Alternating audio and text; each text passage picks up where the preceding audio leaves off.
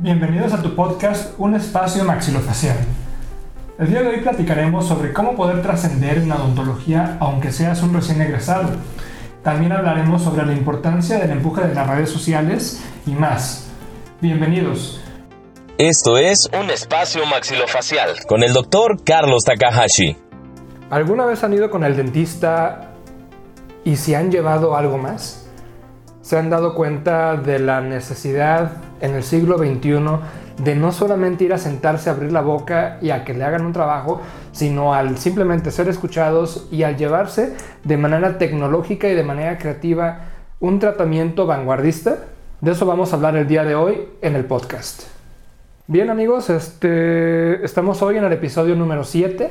Es un placer saludarlos como siempre, su amigo el doctor Carlos Takahashi. En esta ocasión venimos a hablar sobre un tema muy estratégico a todos los amantes de la odontología, de los negocios, del crecimiento, eh, ya sea de una oficina dental o de cualquier tipo de negocio. Eh, creo que es uno de los temas que a nosotros como odontólogos nos educan poco cuando estamos en la carrera y que cuando salimos a la calle a perseverar o a tratar de ganarnos la vida tenemos que aprenderlo solo. Entonces el día de hoy estamos con uno de mis mejores amigos, el doctor Javier Solís, odontólogo. Él es dueño eh, de la marca LeBlanc, Sonrisas LeBlanc. Tiene también la marca de Dental Cleaning aquí en Guadalajara. Y él es de los odontólogos que conozco a nivel nacional con mayor éxito y que realmente yo podría catalogar bajo el término de emprendedores. Él se ha dedicado a trabajar desde un concepto muy particular, la odontología, y supo cómo cautivar una idea tan pequeña que la convirtió en una idea verdaderamente grande y finalmente capitalizó de ese negocio al día de hoy tener una clínica bastante exitosa y que puede ejercer tratamientos de primer mundo a los pacientes en costos realmente atractivos y teniendo un sistema de trabajo que yo considero bastante específico en el mercado. Entonces, bueno, sin más preámbulo, aquí está mi amigo el doctor Javier. Y pues lo primero que yo quisiera saber es, ¿qué es lo que te llevó a crear LeBlanc? Porque yo te conocí y LeBlanc era un concepto que hasta el día de hoy me parece simplemente innovador y hasta acá mind blown. Eh, en un spa médico, tú tenías una suite para blanqueamientos dentales. Exacto. ¿Cómo llegaste a esa idea? Ok, primero que nada, saludos a todos amigos. Eh, amigo, gracias por la invitación. Y sí, eh, sí estuvo muy interesante. Respondiendo a esta pregunta así de, específica, iniciamos hace, estoy hablando de hace unos seis años aproximadamente, precisamente dentro de un spa, con la visión de un lugar solamente para realizar blanqueamientos dentales, ya que es el único tratamiento dental que se puede realizar fuera de un consultorio dental. La, la estrategia de, de, llevar a cabo este concepto fue desasociarlo o alejarlo lo más posible a todo lo que tenemos conocido como un consultorio dental. Eh, no había un sillón dental, no había este, instrumental metálico, eh, el paciente se sentaba, se recostaba en un sillón que no es un sillón dental, es un sillón para reposar, para tener un, rato agradable. Y de ahí comenzamos con la marca de blanqueamientos dentales, la cual realmente nos dio la oportunidad de crecer porque llegaban los pacientes que necesitaban, además del blanqueamiento dental, otros tratamientos, nos, nos los pedían, pero al no ser un consultorio dental no podíamos realizarlos. De ahí fue como hubo la necesidad de abrir un segundo espacio para poder darle atención a esos otros tratamientos, que el segundo tratamiento fue limpiezas dentales y por eso la, segunda marca se llama Dental Cleaning, que es totalmente la, la, traducción de limpieza dental en inglés. Así es como, como nacieron esos dos negocios. Es muy interesante, bueno amigo, tú también has crecido bastante y también te conozco, nos conocemos desde hace, ¿qué serán? ¿Unos cinco años? No, más. Yo creo que desde el 2014, 13. Ay Dios. Ok, bastante, sí, bastante. Entonces también he seguido, hemos estado realmente acompañándonos en este crecimiento, ¿no? Es muy interesante. La odontología es muy padre. Como tú acabas de mencionar en tu introducción, el cómo no nos enseñan a nosotros a hacer negocios cuando lo estudiamos. Y creo que muchos de las personas que estudiamos odontología pasamos por lo mismo. No es algo para desanimar a las personas, sino al contrario, para animarlas, porque hay mucho campo, hay mucho potencial para hacer cosas inimaginables que todavía no se hacen. Sin embargo, al salir de la carrera y competir contra otros odontólogos que ya están establecidos de 10, 15, 20 años o inclusive de segundas o terceras generaciones, es bastante difícil. Sí, definitivamente. Creo que la competencia es, creo, la palabra fundamental de lo que nos lleva a trascender y lo que nos lleva a evolucionar la odontología conocida. Simplemente el otro día yo estaba argumentando mentalmente sobre cómo ha cambiado el concepto del dentista a través de los años. Este, y de, hecho la idea de pensarlo fue gracias a ti porque te vi con tu uniforme actual de anti bueno, protección personal para el asunto ahora de la pandemia. Matasanos. sí, exactamente. Y bueno, nada más para los que nos están escuchando, pues para que se den una idea mental, estoy utilizando unas batas que son obviamente de un material completamente lavable, esterilizable, para protección personal, este, que tienen la forma de una bata de como los odontólogos tradicionalmente se vestían en los 40s, en los 30s, cuando la odontología pues básicamente estaba pues no naciendo, pero evolucionando en sus primeros pasos. Y bueno, me llevó a pensar en cómo ha cambiado mucho la odontología desde los 1900 bajitos hasta ahora que estamos en el 2020 y atravesando una pandemia. Y wow, o sea, es impresionante ver cómo los cambios simplemente de vestimenta han ido evolucionando, sin entrar en detalles. Eh, actualmente, antes de pandemia, pues podíamos usar uniformes quirúrgicos sin ningún problema, cubrebocas. Y en esa época, pues ni siquiera tan lejos atrás, pensando en los 1970s, 80s, el uso de los guantes ah, no era necesario. La mayoría de mis maestros de la Facultad de Odontología refieren el no usar guantes. De hecho, yo conozco un odontólogo, este, ya es grande, pero que todavía hasta el día de hoy sigue rezongando de por qué debe de usar guantes si él aprendió a usar sin guantes y que no es lo mismo. Que era, eh, que era muy importante tener la palpación de la piel al diente y sentir la viscosidad de la saliva. Palabras de él. Entonces, bueno, ah, la evolución ha sido impresionante. Pero no solamente en el ámbito de la vestimenta o en el ámbito técnico, sino en el ámbito de cómo venderse. Yo recuerdo, y lo primero que me viene ahorita a la mente es la película de Sweeney Todd, no sé si la has visto. No. Es, bueno, este, bueno, Sweeney Todd y también está la otra de Charlie, la fábrica de chocolate. Sí. Bueno, se supone que el papá de Charlie era un dentista. Y para mí la idea del dentista familiar antiguo de antaño es esa, la del papá de ese personaje, en donde pues es un odontólogo que hace de todo y donde él vive exclusivamente de la recomendación de boca en boca. La realidad es que en esas épocas pues no existía lo que existe hoy. No había Facebook, no había Instagram, no había ninguna revista, no había más que periódicos y quizás era muy costoso hacerlo, no lo sé. Entonces todo ese tipo de personas solía tener la recomendación de una boca a otra.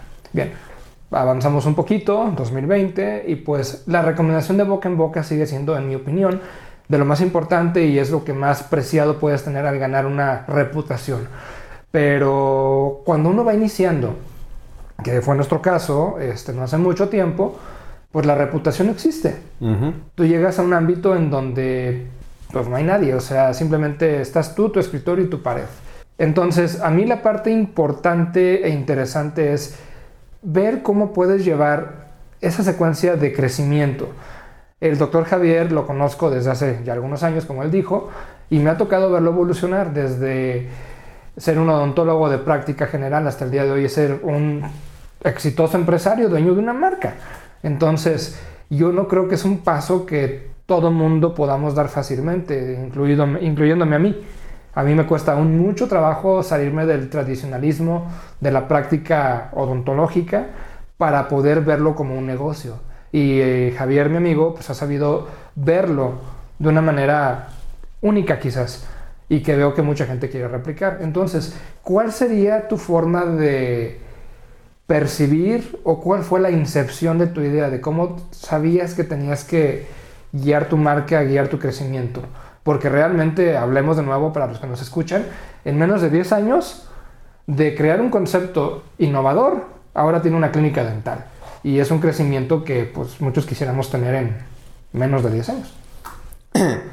Algo sumamente importante que acabas de decir y creo que es clave es la competencia. La competencia, estaba platicando con un amigo también, con un colega, referente a eso, referente a la competencia. Él es de una ciudad pequeña y menciona que lo grande de Guadalajara, tanta población de Guadalajara, tanto tráfico de Guadalajara, llega a ser abrumador. Sin embargo, yo le hice una pregunta, que si no creía que tanta competencia en Guadalajara habría ayudado a que él tuviera el nivel de preparación que tiene actualmente. Y sé que si no hubiera estado aquí en Guadalajara y si hubiera quedado en, la ciudad que es más pequeña, también habría un crecimiento. Pero en verdad creo que la competencia hace mejor a las personas que quieren ser mejores. Así de sencillo.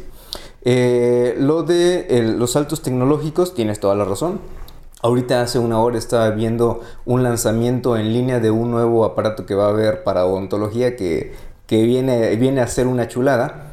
Y mencionan como hace cinco años, que hace cinco años no se siente mucho, eh, lo recordamos como si fuera ayer, pero tecnológicamente cinco años es, es, algo enorme, es algo enorme cinco años tecnológicamente. Eh, ya pasando al tema de de qué fue lo que me llevó a hacer eso. Ahí te va, realmente me he puesto a pensar en esto.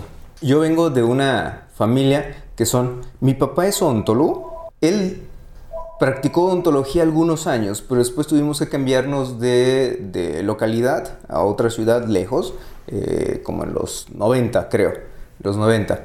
Vivíamos en Guanajuato, nos cambiamos a Tepatitlán que está aquí a una hora de Guadalajara y no pudo traerse su consultorio como tal porque tuvimos que hacer el cambio un poco rápido. Encontró otro trabajo de maestro, después estudió matemáticas y ahora es maestro de matemáticas. Mi mamá es maestra, ella estudió para ser maestra, para ser docente. Eh, somos tres hermanos, un hermano mayor, yo el de en medio y mi hermana menor un abogado, yo como odontólogo, y digo yo nada más por seguir el, el, orden, y mi hermana psicóloga. Y siempre nos, creo que eso nos ayudó bastante, siempre nos, em, nos criaron como personas especiales realmente, este, que, que, podíamos hacer lo que nosotros quisiéramos, lo que nosotros nos propusiéramos. Fuimos de esas familias en las cuales mis papás nos decían, su único trabajo es estudiar, ustedes a estudiar. Y a veces nosotros queríamos eh, tener algún trabajito como otras personas lo hacían y nos ah, tu trabajo es estudiar, tu trabajo, órale, estudiar. Y como niños tuvimos esa oportunidad de que nos dieran esa educación, pero además poder disfrutar de nuestra infancia, ¿no? Eh, te la crees, te la crees porque no hay nadie que te diga lo contrario. Tú te la crees que puedes hacer lo que tú te propongas. Entonces crecimos con esa mentalidad. Llegamos a preparatoria, universidad, en la cual ya te tienes un poquito más noción de lo que es la vida real, donde sabes que existen tipos de límites, ya sean económicos, ya sean de otros tipos, pero ya comienzas a, ver también que hay limitantes. Pero ya creciste con este apoyo y creo que, se, se, se tatúa en tu espíritu y aunque ya no te crees que puedes hacer todo, que eres Superman, que sí necesitas de otras personas, pero sí crees que si quieres algo y si luchas por ello, vas a poder hacerlo de la mejor manera. Entonces, así es como, bueno, estudio ontología para seguir los pasos de mi papá, que siempre fue mi, héroe. Yo lo veía de chico, iba a su consultorio dental, me encantaba pasar horas ahí en su consultorio dental. Y bueno, ontología desde niño yo quería ser dentista por ver a mi papá. Estudio odontología. Después, al término de la carrera, me enfrento a una realidad que muchos de nosotros tenemos. Sales de la carrera, no tienes un consultorio dental porque mi papá ya no dejó de ejercer como, como odontólogo, ya es maestro como tal. Entonces no hay un consultorio dental al cual llegar. No hay dinero para colocar para un consultorio dental de manera inmediata. Y bueno, tengo que trabajar en otras cosas, ¿no? Una de ellas fue, entré a trabajar a Colgate, que es una compañía totalmente acercada al gremio odontológico, eh, en el cual tuve la oportunidad de conocer a 5.000 dentistas aproximadamente de toda la República y de esta manera poder tener noción de las diferentes prácticas existentes en todo el país, no solamente en Guadalajara.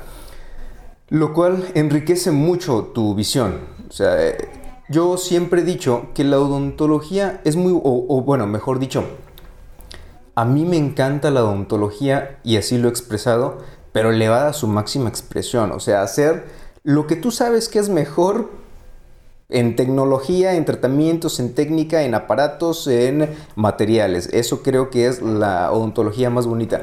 No quito que en verdad hay necesidad de que haya odontología más barata, porque no todas las personas pueden tener acceso a este tipo de odontología. Entonces las dos son necesarias, pero la que a mí me apasiona es esta última, es llevarla a la máxima expresión. Leblanc, que fue el concepto de blanqueamientos dentales, económicamente nos dio la posibilidad de tener capital para poder crecer a, algo ya más integral en la cual comenzamos al principio, el primer mes fue de puras limpiezas dentales, por eso el nombre de Dental Cleaning. Tuvimos, no sé, más de 100 limpiezas dentales en un, en un mes. En el primer mes de un consultorio dental tuvimos más de 100 limpiezas dentales. Y eso se puede hacer simplemente con planeación, con meses de planeación. Comienzas a agendar citas o a programar citas desde que ni siquiera tienes abierto lugar y ya cuando llegas a tu primer día tienes el primer día lleno. Después de eso ya comenzamos con otro tipo de tratamientos que eran también sencillos como caries, caries, resinas, teníamos ya lo, necesario para eso. Se incorpora ortodoncia ya eh, con una especialista en ortodoncia y después así fue, poco a poco fueron cayendo todas las demás especialidades. Ortodoncia, eh, prostodoncia, periodoncia, todo y ahorita contamos con todas las especialidades cada vez que sale un juguete nuevo, yo quisiera tener ese juguete nuevo para odontología. Sin embargo, sé que no se puede porque todo es carísimo también, eh, pero poco a poco y, atrabancadamente, ¿eh? porque sí he hecho algunas cosas trabancadas en las cuales, híjole, no me alcanza, pero lo quiero y, y vámonos, y ahí voy y me aviento el paquete de conseguir ese nuevo juguete con tal de tenerlo y bueno, a veces me meten broncas. Eh, sí, bueno, yo creo que esa es una de las realidades de todos, no solamente en el, en el ámbito profesional. Yo también quisiera tener un montón de juguetitos, pero bueno, este, a veces sí, a veces no, pero la realidad es de que en el ámbito profesional el incorporar los nuevos aparatos, la tecnología, las nuevas investigaciones, pues le dan un resultado un poquito más acertado al paciente. Y la verdad es de que es algo que en primer lugar es admirable porque no todo el mundo tiene la mentalidad para saber utilizar adecuadamente la palabra inversión. Ah, sí, claro. Esa es la, la palabra clave aquí. Porque creo que la consulta dental, tengas un consultorio en donde lo tengas y sea el tipo de paciente que tú tienes, creo que todos tenemos la capacidad mental de saber cómo llevar o intentar aprender cómo llevar un negocio. Y yo estoy seguro y creo fielmente que si todas las carreras de odontología en el país llevaran de manera forzada clases de negocios, por lo menos una sola materia o de mercadotecnia o etcétera, la competencia, como tú Liana mencionaste, sería mucho más pareja, por llamarlo así. Y la realidad es de que, bueno, o sea, como también lo mencionas, no todo mundo tiene para todo. Y la odontología, pues, en dos aspectos muy grandes. La privada del... La, lo más actual, lo recién publicado, lo novedoso y la odontología tradicional de cuando uno sale de la carrera. Este, uno de los puntos que sí me llaman mucho la atención de lo que tú platicas, amigo, es cuando sales de la carrera. Creo que esa es la realidad de la gran mayoría, a menos de que tengas un papá con clínica o tengas esa facilidad de poder montar un, consultorio con, este capital. Eh, creo que en el inter de salir de la carrera y finalmente ejercer de la manera en que uno vaya a ejercer la odontología, ahí es donde más debería de haber coaching o guías porque realmente yo lo recuerdo bien, o sea, yo salí de la universidad, yo sabía bien que yo quería hacer mi especialidad y me berraqué con eso, le pueden preguntar a mis papás, y hasta que lo logramos, pues entramos y salimos. Y pues yo, por ejemplo, yo traslapo un poco la experiencia. Cuatro años después de salir de odontología, salgo de cirujano maxilofacial. Uno cree que sabe hacer todo, uno cree que puede todo y la realidad es de que lo único, o por lo menos de lo mucho que no sabes hacer, es cómo montar un consultorio. Cierto. Y entre nuestro ámbito de cirujanos maxilofaciales, desafortunadamente, la crítica no es constructiva, la mayoría de las veces es eh, agresiva.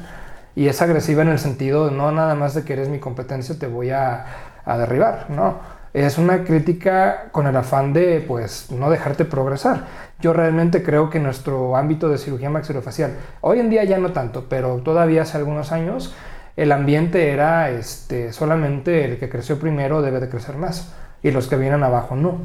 Entonces, creo que si pudiéramos adaptar los conceptos que tú has aplicado desde que saliste, que tuviste la oportunidad de entrar a Colgate y que de alguna manera podríamos llamarle que fue tu, tu, tu salida a campo de mercado para investigación, porque pudiste ver, como dijiste, 5.000 prácticas privadas diferentes y viste lo bueno, lo malo y lo, lo que te gustó y lo que no te gustó de cada una. Y finalmente eso te llevó a ti a poder crear ese concepto de algo fuera de la odontología y para ese paso llevarme de nuevo a la odontología.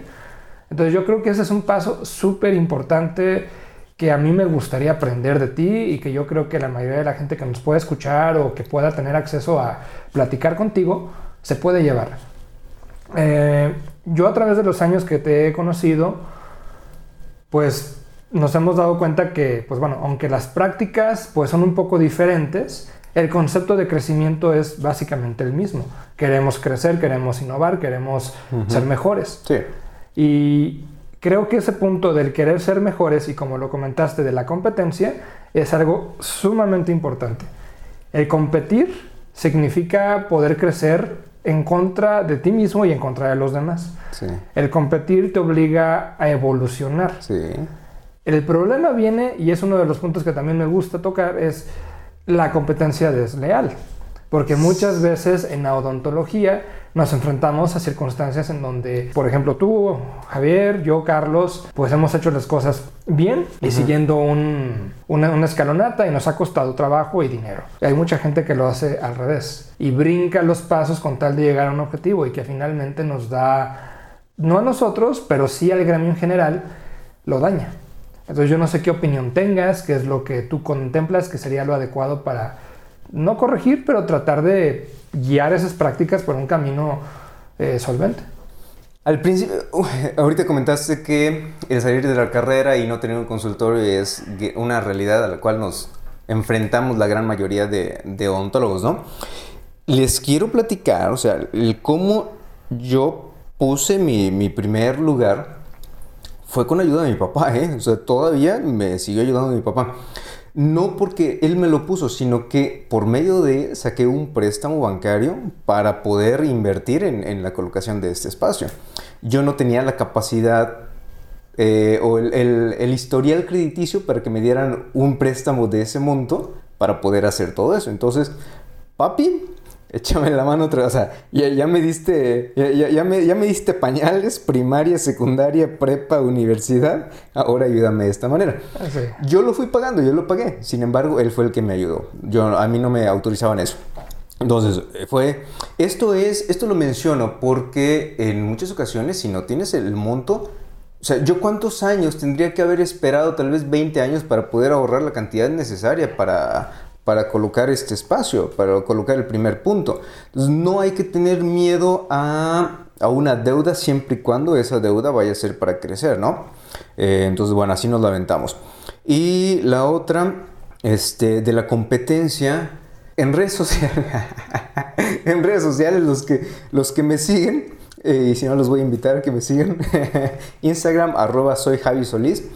Yo todo el tiempo estoy posteando con que la colocación de resina o, la mayoría de tratamientos odontológicos se tienen que hacer con un aislado absoluto. Para los pacientes les platico es se les pone un plástico azul. Eso tal vez no les va a dar tanto tanta idea así solamente con palabras, pero lo pueden ver como imágenes, lo pueden buscar en Google como aislado absoluto en odontología o pueden entrar a mi Instagram y van a ver la mayoría de los tratamientos con un plástico azul. Y el estar dando lata con esto y también con otro tema, son dos temas que esos no los, no los dejo nunca. Uno, el aislado absoluto y otro, que no pongan amalgamas, dejen de poner amalgamas, las amalgamas no deben de ir en los dientes. Eh, entonces con estas dos cosas, creo que en algún momento van a ir cambiando uno, dos, tres dentistas que comenzarán a aislar en la mayoría de sus tratamientos y si estos dentistas también hacen lo mismo que yo, estar publicando, estar dando lata con todos los demás en publicaciones, se van a ir dando cuenta más odontólogos y lo, lo llegarán a ser más odontólogos. Cuando esto se estandarice, que el 90% de los 80-90% de los dentistas, que todos aislemos, entonces necesitamos otro diferenciador y, y tendrá, tendré que darme la tarea de buscar algo en lo cual mejorar aún más, ¿no? Porque siempre el punto es mejorar la, la práctica. Eh, eso es lo bonito de la, de la competencia. La práctica desleal. Hay, yo no le llamaría, a, lo que yo voy a mencionar, no le voy a llamar desleal, porque sí a otro, a otro punto que voy a... Al hablar mal de los colegas, eso sí se me hace desleal, ¿no? Pero este punto que voy a mencionar que es eh, regalar los costos, por ejemplo, regalar las consultas, eh, los tratamientos 2 por 1 etc. Creo que cada uno tiene la, decisión de hacer lo que quiera con su consulta realmente. O sea, si tú por necesidad o por estrategia comercial quieres regalar una consulta, estás en todo tu derecho, en todo tu derecho, realmente. Yo no, yo no tengo como por qué llegar y decirle, oye, cobra tu consulta. Así de sencillo. Está él en su derecho de cobrar su consulta, digo, de no cobrar su consulta, así como yo estoy en mi derecho de, cobrar, mi consulta. Eh, la consulta, si la cobramos, pues por varias cosas que, que invertimos en ella. Uno, el tiempo de estudio. Mínimo cinco años y medio de estudio. Si hablamos de especialidad, otros dos años. Si hablamos de cursos, eh, etcétera, son meses que van incluidos. Entonces todo eso nos cuesta tiempo y nos cuesta dinero, no nos lo regalaron. Y todo, como conocemos y siempre lo mencionamos, el sillón dental, nosotros tenemos un microscopio dental, oye, cuesta el microscopio dental, tenemos una cámara profesional, cuesta la cámara profesional, tenemos eh, una pantalla donde les proyectamos, entonces todo eso tiene un costo, todo eso tiene un costo y tiene un tiempo de vida. Ese tiempo de vida va a llegar de ese, de ese, ese inmueble, ese, ese aparato que estamos utilizando y en su momento lo vamos a tener que cambiar por otro.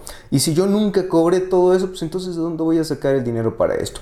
Para los pacientes es, es muy importante que sepan que el pagar, o sea, si quieren calidad, se tiene que pagar por calidad. No es lo mismo, eh, este pues un tratamiento a bajo costo en lo cual el doctor está limitado por ese bajo costo que él que él está eh, por ese bajo ingreso que él está recibiendo tal vez por ese poco dinero que él está recibiendo no puede darte materiales de alta calidad, no puede aplicar técnicas de alta calidad. Tal vez el doctor se ve limitado en tener eh, cursos de actualización porque el dinero no le está dando para eso. Entonces por eso un costo eh, tiene que conllevar todo eso. O sea, si yo te cobro una resina en 1500 pesos es porque ese costo me va a dar para recuperar mi material invertido, para eh, darme la oportunidad de seguirme actualizando para ti, me da la oportunidad de tener también para poder obtener otros aparatos o productos para seguir dándote esa calidad en, esa, en ese tratamiento, en esa consulta. Entonces creo que todo va de la mano. Sí, definitivamente. Sí, el, la consulta gratis sí creo que es complicada y como se menciona, pues cada quien está en el derecho de hacerlo no. Eh, amigo que nos escuchas, este, si eres odontólogo, si eres paciente, pues recordar que pues Simplemente el que tú estés escuchando este podcast te está costando dinero, porque tú estás pagando un internet, estás pagando tu celular, estás pagando un servicio, el que tú quieres. Y finalmente, ¿cómo lo pagas? Mediante la obtención de dinero. Lo mismo es cuando vas con el odontólogo, cuando vas a una práctica privada. Eh, la luz está prendida, la silla se movió, prendiste el aire acondicionado, lo apagaste. Eso, aunque no lo veamos nosotros, genera un, eh, un consumo y quien lo acaba pagando es el profesionista. El hecho es de que, por ejemplo, una práctica dental tradicional, por salirnos del ejemplo del doctor Javier y de la mía, pues quizás vas, entras al sillón dental, te recuestan, abres la boca, introdujeron un, un espejo dental, vieron, tomaron 15, 20 minutos de su tiempo, anotaron en un papel con un lápiz que tienes caries en tal diente, en tal diente y que requieres una limpieza. Entonces esos 15 o 20 minutos, quizás mi estrategia es, yo quiero que tú me pagues el tratamiento, por lo cual no te voy a cobrar la consulta. Entonces, ok, va. Pero ¿qué sucede si tú te enfermaste como paciente al día siguiente y no pudiste regresar al tratamiento o tuviste una capacidad laboral pesada y no regresaste, ¿te has puesto a pensar que ese tiempo que el odontólogo te dedicó a ti lo está pagando de su bolsa? ¿Lo está pagando realmente desde su propio eh, desde su propia economía? Pues no, realmente es algo que como clientes cuando vamos a, a adquirir un servicio no pensamos. Justo una mañana platicaba con otro amigo y me recordó algo de una marca que seguramente mi amigo va a decir que, que buena marca, de la marca Ferrari. Ahorita les damos el contexto de por qué. Bueno, si tú, por ejemplo, tú eres una persona con un alto ingreso, tienes un capital alto, digamos que eres millonario y tú quieres acercarte a un Ferrari, que por cierto yo quisiera uno, Ferrari te estoy patrocinando, regálame uno por favor, no te creas. Bien, este, tú no vas a llegar y no te van a vender un Ferrari. ¿Por qué? Porque no, porque te van a estudiar. Ellos te van a decir, ok, espérame tantito, llena tu formulario, tráeme estos papeles y te aviso en un mes si eres candidato a que puedas comprar uno o no, aunque tengas el, el dinero. O sea, no me lo sabía. Sí. De hecho, yo no me acordaba y ahorita en la mañana platicando con otro amigo, este, él me decía que inclusive, bueno, cuando él por algún motivo ahí tuvo que ver algo con Ferrari, este, le comentaron que inclusive Cuauhtémoc Blanco, eh, ojo, no estamos patrocinando a nadie, eh, ni, ni, tenemos ninguna afiliación política, pero Cuauhtémoc Blanco no ha podido comprar un Ferrari nuevo de agencia, uh. porque la marca no ve viable estratégicamente que le, vendan a esa persona. Entonces, en mi punto es que las marcas, no por el derecho de segregar o de decir que tú sí, que no, pero finalmente una marca, en este caso, pues nosotros como odontólogos, pues estamos emitiendo una confianza en, el paciente. Ok, este paciente va a venir conmigo, va a escuchar mis indicaciones, se va a atender conmigo para que yo como profesionista le solvente su problema. Pero necesitamos que el paciente coopere. Sucede como con la marca Ferrari, que si tú quieres llegar a comprar uno y te dicen que no, es porque algún detalle encontraron. Entonces nosotros como odontólogos quizás tenemos que tener criterio para ver cuándo sí y cuándo no, porque otro de los puntos que leí en un libro de, de mercadología odontológica es, tiene que existir un clic entre el cliente y el comprador. No, perdón, entre el cliente y el vendedor. Si no hay un clic, simplemente muchas veces la situación no se va a llevar a cabo de una manera cordial. Y eso puede darte camino a que haya errores, discordias, molestias, etc. Entonces yo creo que una parte muy importante, si me escuchas tu paciente, es cuando vas a un odontólogo es obsérvalo, aprende de él y confía en él. Esa es la palabra importante. Porque de otra forma, pues por más que queramos hacer nuestro mejor trabajo, si tú no confías y no sigues las indicaciones, vamos a fallar. Yo te podría dar, amigo, ejemplos de muchos casos que desafortunadamente no han salido de la manera en que yo hubiese querido porque hubo ese, esa falta de, dinamismo entre paciente y en este caso yo doctor y pues hubo pues no el resultado ideal, ¿no? Y es la realidad, o sea, y no me vengo a autocriticar ni todo lo contrario, sino es la realidad. Habemos casos donde tenemos éxito y habemos casos donde no. Sí. Entonces, creo que esa es una de las partes importantes. Si escuchas tu próximo paciente o paciente, o odontólogo inclusive, aprende a confiar en el médico y como paciente, aprende, digo, como médico aprende a confiar al revés. Es un, es un sinergismo, de otra manera no funciona. Pero bueno, este, eso yo creo que es un punto independiente. Ahora, una de las partes que a mí me no me apasionan como tal, pero que yo sé que a ti sí, porque a través de los años tú has sabido capitalizar en algo que la gente no hacía en ese momento, son las redes sociales. Y hasta hoy, ya varios años después de la creación de tu primera marca, sigues capitalizando en redes sociales con un enfoque muy particular. Entonces, yo te soy franco. Cuando yo te conocí, yo tenía mi cuenta de Facebook, yo la había realizado desde la sala de mi casa, yo me dediqué a trabajarla. Pero yo no sabía cómo se hacía, yo no sabía cómo se mete dinero, tuve que ahí picarle y creo que regalé dinero de más muchas veces.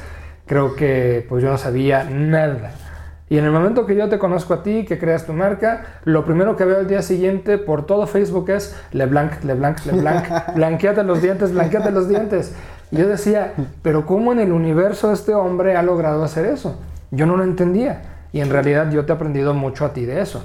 Pero la pregunta que te hago y que creo que podrías compartir con la gente que nos escucha es, ¿cómo llegaste a saber eso? ¿Cómo llegaste a, este es el punto correcto?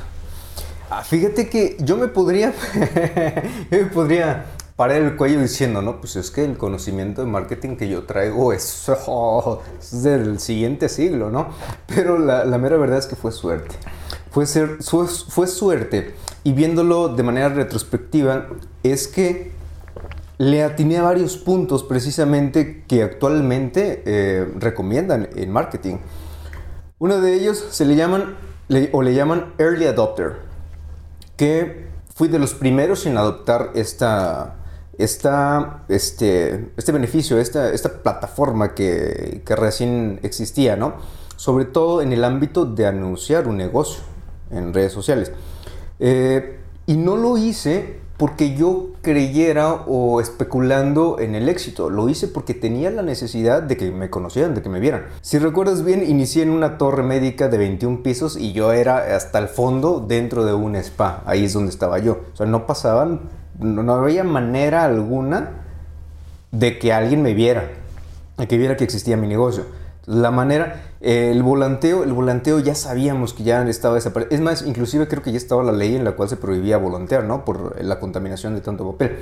Eh, ¿Qué otras cosas había? Había periódico, el periódico ya no estaba teniendo tanto éxito. Seguía radio, el radio, pues las marcas, las radiodifusoras exitosas, pues, dineral, y además son a nivel nacional, no son tan locales. Y las locales, pues nadie las escucha. Y televisión, no se diga, televisión es carísima. Y volvemos al mismo tema, si tú vas al canal de las estrellas, al TV Azteca, esos que son, que son eh, canales que, se, que lo ve mucha gente, pero son nacionales. ¿Cuántas personas de Guadalajara lo verían? y ese espacio sería carísimo. Entonces, bueno, pues eh, descubrimos que hay algo que se llama Facebook, que está más barato y vámonos, sobre ahí nos fuimos. Fue un golpe de, suerte. Otro golpe de suerte es algo que le llaman nicho actualmente en marketing. Nicho te dicen, si tú vas iniciando en algo, bueno, el nicho es ser específico en algo, así es sencillo, es algo muy específico. Pero si tú vas iniciando en algún negocio, no trates de ser global porque la globalidad ya lo tienen empresas más grandes. Entonces yo, yo no me puedo meter eh, a las patadas contra ya monstruos ontológicos que existían desde hace años. Fue blanqueamientos dentales, también fue suerte entonces, eh, que nos dedicamos a eso y nos comenzamos a ver como la marca especializada en blanqueamientos dentales. Y realmente sí, lo que hicimos fue especializar nuestra práctica en blanqueamientos dentales. Para ese entonces tuve que investigar las técnicas, conocidas, las técnicas existentes de blanqueamientos dentales, elegir el mejor sistema de blanqueamiento dental y bueno, así fue como comenzamos a tener suerte. Entonces, esas creo que son dos cosas muy importantes que, que, que pude explotar en su momento sin saber. Ahora ya con más conocimiento ya lo podemos hacer de esta manera. Redes sociales, eh, pues sí, sí, sí, este, Instagram y TikTok. TikTok es mi favorito, es una red social súper ligera, súper light, súper entretenida. Ah, y quiero el, el, rollo de Ferrari. Los dos, tanto el Doc Carlos como yo, somos seguidores de la Fórmula 1 y nos gusta correr karts. Nos gusta el karting. En Fórmula 1 él tiene más años, tú lo tienes viendo desde niño, la Fórmula 1. Entonces él vivió eh, esos campeonatos de ensueño de, de Michael Schumacher. Y yo tengo viéndola, no recuerdo si desde el 2012 para acá, pero también soy fan de Hueso Colorado, que no me pierdo ninguna carrera del 2012, si no me equivoco, donde ya comienza Mercedes, la era de Mercedes. Entonces yo soy seguidor de Mercedes y él es seguidor de Ferrari. Por eso ahorita que dijo la marca Ferrari, soltamos la carcajada a los dos porque sabemos eh, la rivalidad que hay entre, entre estas dos marcas en el tema de Fórmula 1. Eh, entonces, ¿qué es lo que yo les puedo recomendar? Ayer estaba viendo un podcast, fíjate, de que se llama se llama se llama Creativo, se llama Creativo el podcast. Y el invitado fue Poncho de Nigris. Entonces me aventé el, podcast de Creativo de Poncho de Nigris. Y este cuate tiene un niño de que todavía no cumple cuatro años, Ponchito, y tiene una niña creo que de dos años. Ajá. Y ambos ya tienen sus cuentas de redes sociales. Oh. El niño tiene más de 500 mil de 500 mil seguidores. ¿eh? Entonces, él menciona cómo esto, él, él, sí, él, él maneja las redes de los niños. Pues, obviamente ellos no lo pueden hacer. Pero él menciona cómo esto se los va a dejar como una herencia. O sea, ahorita el estar en plataformas digitales es lo que te da un impulso mucho más fácil que análogo. Claro. Sobre todo si eres nuevo. Entonces estos niños, imagínate al tener unos 15 años, ya con todo ese background que, van a, que va a, a tener ya construido con estas cuentas digitales, la facilidad de difusión a las demás personas que van a tener. Entonces es, es impresionante. Es muy importante el uso de redes sociales para tus negocios. Muy importante. Eh, para mí sigue siendo un paradigma en las redes sociales. Me gustan, me, han, me dan la oportunidad de poder este, llegar a más personas, sobre todo a ti, persona que me estás escuchando, pues me escuchas porque sabes que aquí estoy. Exacto. Entonces creo que es una manera fácil de poder acceder a los oídos, a los ojos, a las mentes de las, di- de las diferentes personas y hacer una mercadología o marketing de atracción. Sí. Saber por qué lo necesito. Eh, Javier recientemente, bueno, tiene manejando, por ejemplo, su cuenta de Instagram, como lo mencionó, soy Javi Solís, para que por favor lo sigan. Me parece una manera inteligen- inteligente de llevarla a cabo. Quizás yo en un inicio no lo entendía. ¿Por qué? Porque como la mayoría de los seres humanos, yo soy terco, cuadrado y bastante testarudo para las cosas nuevas. Pero es lo que tiene Javier, que alcanza a visualizar lo que muchos no alcanzamos a ver fácilmente. Y si ustedes le echan un ojo a su cuenta, echen un ojo. Si están ahorita, ahí les doy unos 5 minutos, anden, agarran el teléfono, métanse a Instagram, soy Javi Solís. Pausa. Pausa, nos veo en 5 minutos. Ya pasaron 5 minutos. este, vean la calidad de imágenes. Simplemente, ¿a qué vas con el dentista? Tengo una caries, que me tapen la caries. Ahí está la solución. Ve la calidad. Pero esa calidad no nace de por sí sola. Sí. Nace de la inversión, como lo mencionamos, nace de la preparación, como ya lo mencionamos, y ahorita, como recién lo, lo platicamos, de una mercadología de atracción. Entonces, esos son resultados que tú deberías estar buscando y que verdaderamente son accesibles para todas las personas. ¿sí? Eh, asimismo, las redes sociales, pues como menciono, son una parte interesante porque podemos dar a conocer un poco de nuestras propias vidas al resto de las personas y pues de alguna forma pues interactuar con más personas fuera de nuestro nicho de rutina diaria. El hecho es que las redes sociales sí son un empuje muy grande, particularmente para la gente joven que va empezando de la manera fácil y de alguna manera al Barata. inicio gratis, exacto, para que la gente te conozca y pues evitamos gastos irrelevantes. Yo recuerdo bien cuando empecé, me empecé a anunciar en un periódico, que no mencionaré, pero caro, Sí. muy caro, y tuve experiencias bastante mm, cruzadas, creo que es la palabra. Los periódicos hace 7, 8 años solamente lo leían gente arriba de 40 años o de 50 años. Cierto. Ahora probablemente arriba de 60 años o de 50 años, no lo sé. Pero bueno, las personas que vinieron a verme se sentaron aquí en mi consultorio, que por cierto era muy diferente a como lo tengo hoy en día, aquí donde estamos sentados. Y recuerdo que voltearon, vieron, no, visualicé la cara de, ok, esto le falta algo. Y el primer comentario que me hicieron después de ser cordiales en el buenos días o buenas tardes fue, ¿cuántos años tienes? ¿A esto te dedicas? O sea, ellos no veían visualizado en su mente cómo un profesionista joven podía Ajá. anunciarse en un periódico. Y pregúntenme de esos pacientes a cuántos les atendí, a ninguno.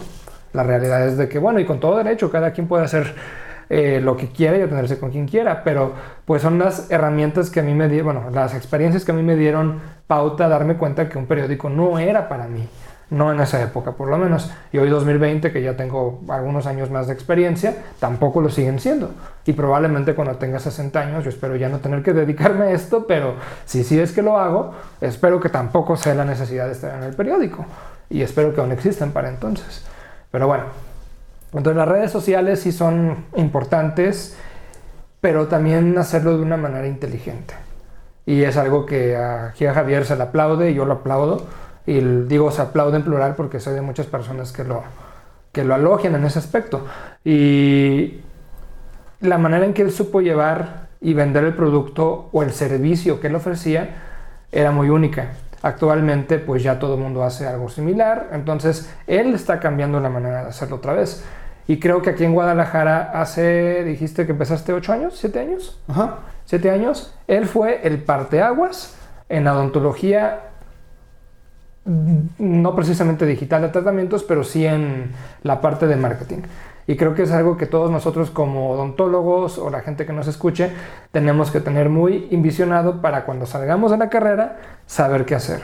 Digo, esto es un podcast pequeño donde nada más hablamos de temas que pueden ser eh, relevantes o importantes, pero pues no es una guía de, de negocios ni mucho menos. Entonces, no sé qué conclusión tú pudieses dar como, como, recomendaciones a los radioescuchas, a odontólogos jóvenes, médicos, cualquier profesionista que está incursionando en su propio negocio, amigo.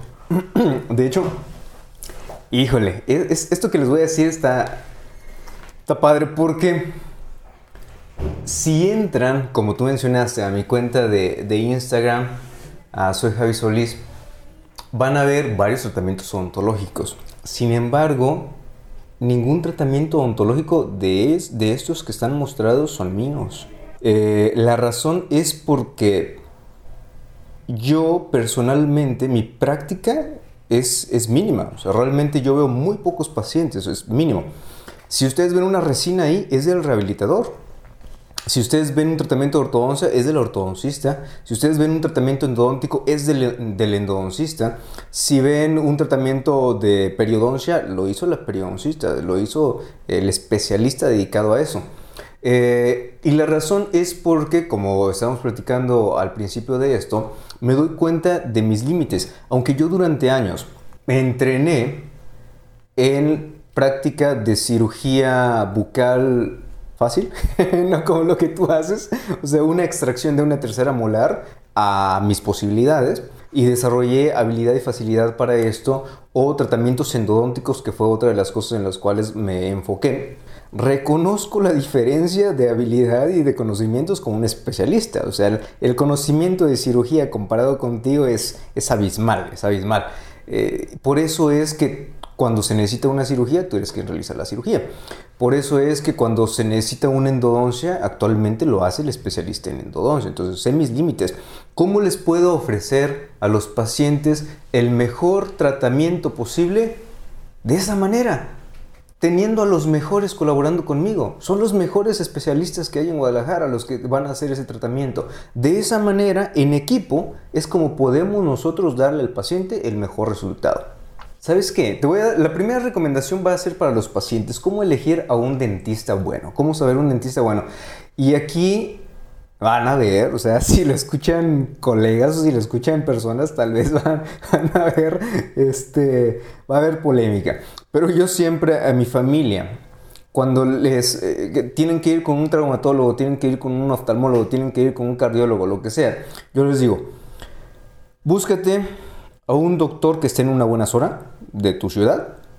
Si es Guadalajara, en buena zona de Guadalajara, tengo familia en Tepatitlán, en una zona buena de Tepatitlán, en Pachuca, lo, que quieras, en una buena zona.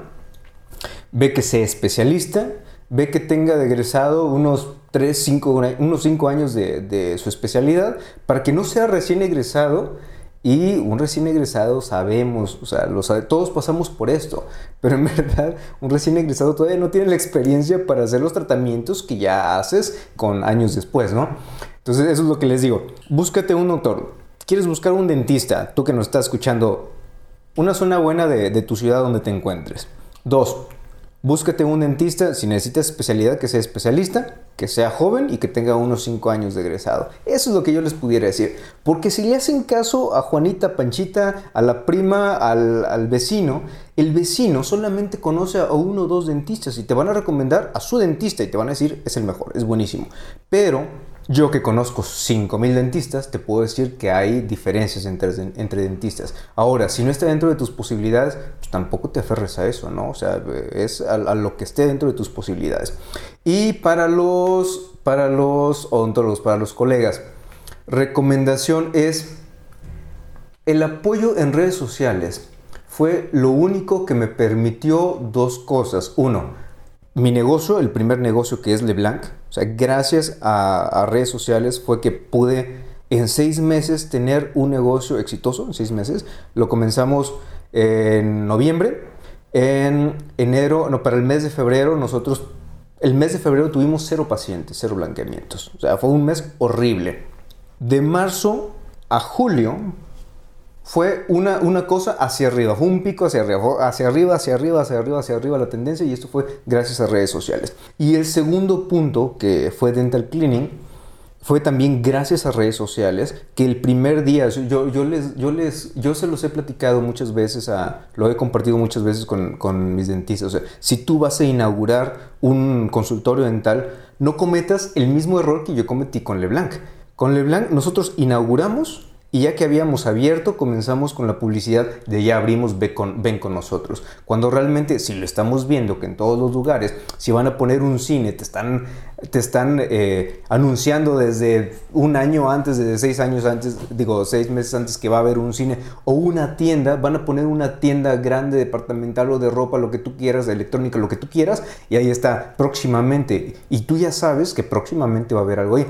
Lo mismo con un consultorio dental. Vas a abrir tu consultorio dental sabes que va a estar en tres meses, desde hoy en día comienza a anunciar que en tres meses vas a, abrir tu consultorio dental. Y ahora sí te recomiendo que como, como inauguración, si tengas promociones atractivas para tus pacientes. Tal vez unos descuentos por ahí en, algunos tratamientos que tú puedas solventar esos descuentos. Eh, yo nunca he recomendado lo de consultas gratis, pero bueno, pues si lo quieres hacer de esa manera, consultas gratis, yo mejor te recomiendo descuentos en algunos tratamientos que se pueden realizar. Y de esa manera vas a poder tener un primer día lleno. Otra de las cosas que se tiene que hacer es cautivar al paciente. Está, tú mencionaste un ejemplo, que llegas con un dentista y te sientan, te abren la boca, te exploran con un espejo y te apuntan lo que tienes en un papel. Y lo que estás viendo en el papel son unos eh, dientecitos, o sea, se llama odontograma, y hay unas manchitas que simulan las caries, ¿no? Si tú te compras, si tú pones incorporas un presupuesto para tu apertura de tu consultorio dental, en la cual incluyas eh, espejos para fotografía, cámara fotográfica y una pantalla, vas a poder tomarle fotografías a tu paciente y mostrarle a tu paciente en una pantalla los problemas que tiene.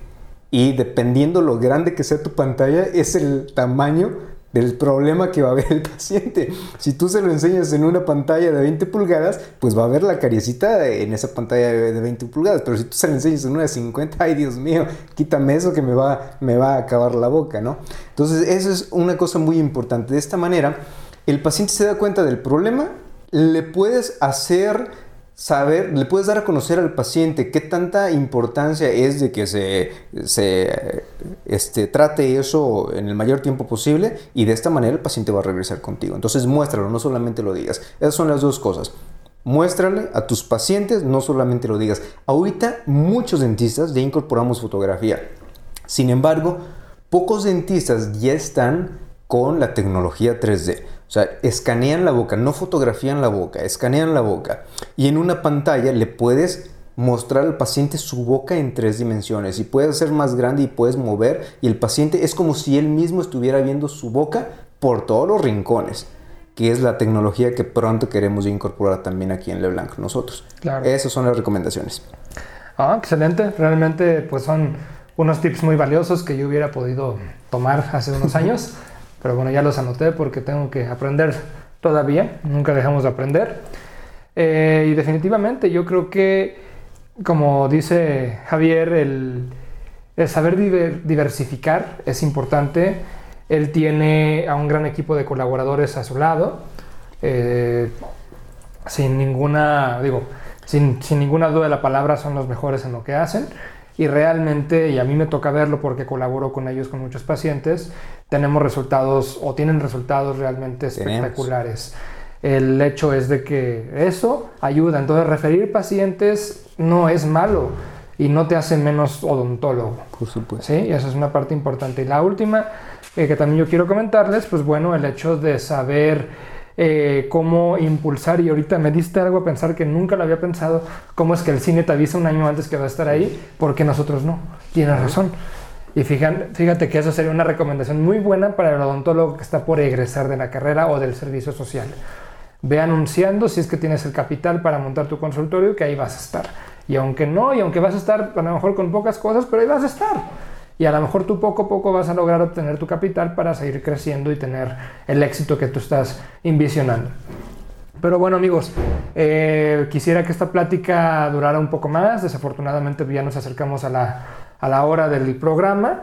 Eh, por favor, no olviden. ¿Puedo hacer un adendum? Sí, por favor. Adelante, amigo. es que ahorita acabo de recordar algo sumamente importante.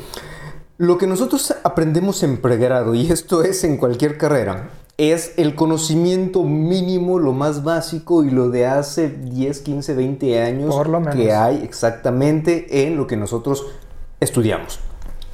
Una de las recomendaciones que yo les puedo hacer a los futuros profesionistas de cualquier, de cualquier carrera, y más específicamente en odontología, es que si tienen oportunidad de trabajar con algún especialista, y sobre todo la especialidad que más les guste, si es un especialista y también si es más reconocido, posiblemente no les van a pagar tanto, pero lo que van a aprender ahí, ah, no, no, no, no, va a ser una bendición, va a ser algo que, que ni en toda la carrera van a ver, no, van a poder haber visto.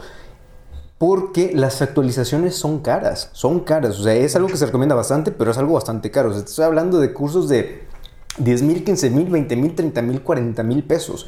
Entonces, si tienen la oportunidad de mientras están estudiando, están en su servicio, trabajar con un especialista, eso sería una chulada. Definitivamente, esa es una parte importante, el, acerca- el acercamiento a la, a la realidad, para que sepan qué les gusta, qué no les gusta, y aprendan lo que sí y que van a mejorar de lo que aprendieron de esa persona. Creo que ese es el mejor aprendizaje, definitivamente, amigo, un buen punto. Y pues bueno, realmente con esto llegamos a la conclusión de este tu podcast, un espacio maxilofacial. Eh, yo soy, como siempre, su eh, anfitrión, el doctor Carlos Takahashi. Por favor, también pueden buscarme en mis dif- diferentes redes sociales, Instagram, Facebook, pueden buscarme también en YouTube como doctor Carlos Takahashi. Eh, no olviden que este espacio está diseñado exclusivamente para ti, para darte un enfoque no tradicional y un poco diferente de la experiencia que puede haber alrededor de la odontología y siempre trataremos de tomar diversos temas que puedan ser de interés para ti. Así que por favor te invitamos, ya sea en mis redes sociales, doctor Carlos Takahashi o en del doctor arroba, eh, soy Javi Solís, eh, alguna sugerencia de algún tema que después quisieran que tomáramos, con todo gusto, créanme que la vamos a realizar. Entonces con esto llegamos a la conclusión del programa. Te agradezco amigo por, la, por el tiempo, por esta hora básicamente de, de grabación. Y pues recordar que, y bueno, recordarte que realmente admiro tu trabajo y que verdaderamente me parece fascinante la manera en que tú has logrado llevar la odontología a un nuevo nivel y que estoy seguro que la vas a seguir haciendo a través de los años. Entonces, un saludo y hasta la próxima.